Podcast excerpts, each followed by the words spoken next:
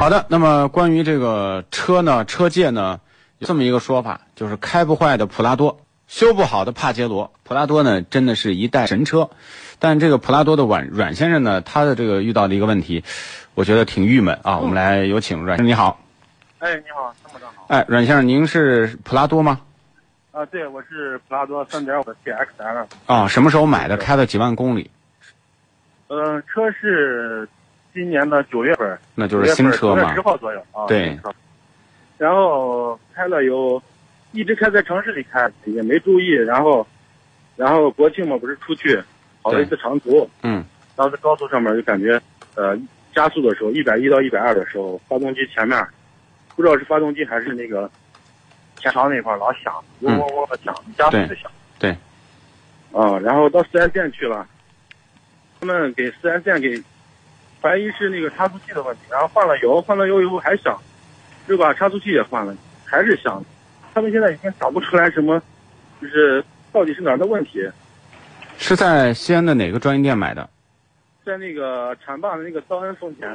哦，浐灞的丰田，那就是他们知道有这个异响，但是呢找不出来原因，是这样吗？哦，对他们一我已经跑了三次了，他们也是找不出来原因。就是这个响声，他们都发现已经证实了，是确实有响声，然后给你换差速器。然后呢，也进行过一些维修，但就是没有办法消除。啊，对他们也录音了，说上报厂家，反正各种都都搞了，都都是还是没有。那现在厂家没有什么最新的一个技术解释吗？没有啊，也没有，也没有人现在跟你联系说这个问题怎么办，是吗？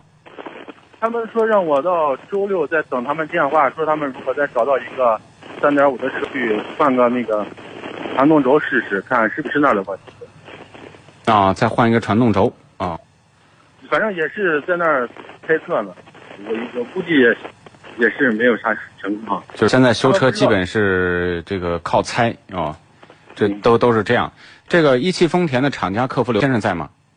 哦，在的。嗯，那么关于这个普拉多这个车呢，我们都知道它的这个，包括我们的节目也在推荐啊，这个质量稳定度一向是很好的。